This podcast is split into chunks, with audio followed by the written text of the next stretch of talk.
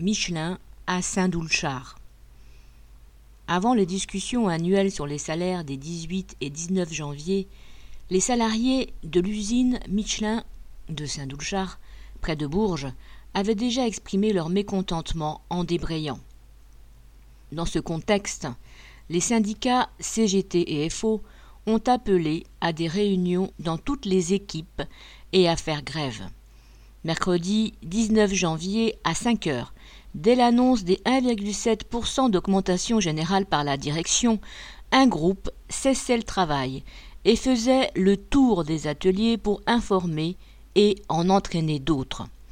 Dans la foulée, à une quarantaine, la grève jusqu'à 13 heures, ainsi que les revendications étaient votées.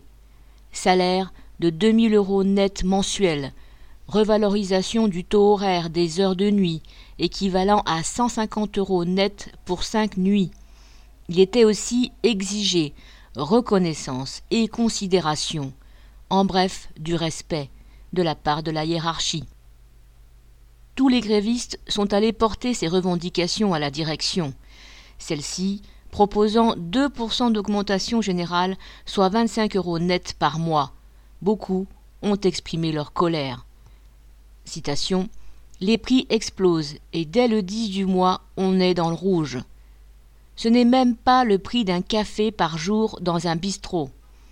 2% d'augmentation, c'est de la provocation, alors que Michelin va annoncer des bénéfices au moins au niveau de 2019. Fin de citation.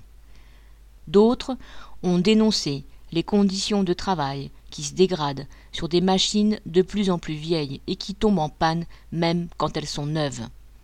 Depuis mercredi 19 janvier, où une centaine de travailleurs sur les trois équipes avaient débrayé, la mobilisation n'avait pas cessé.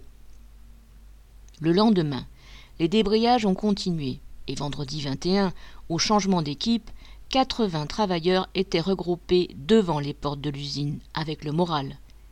Une nouvelle réunion était prévue mardi 25 janvier pour décider de la suite de la mobilisation. Correspondant Hello.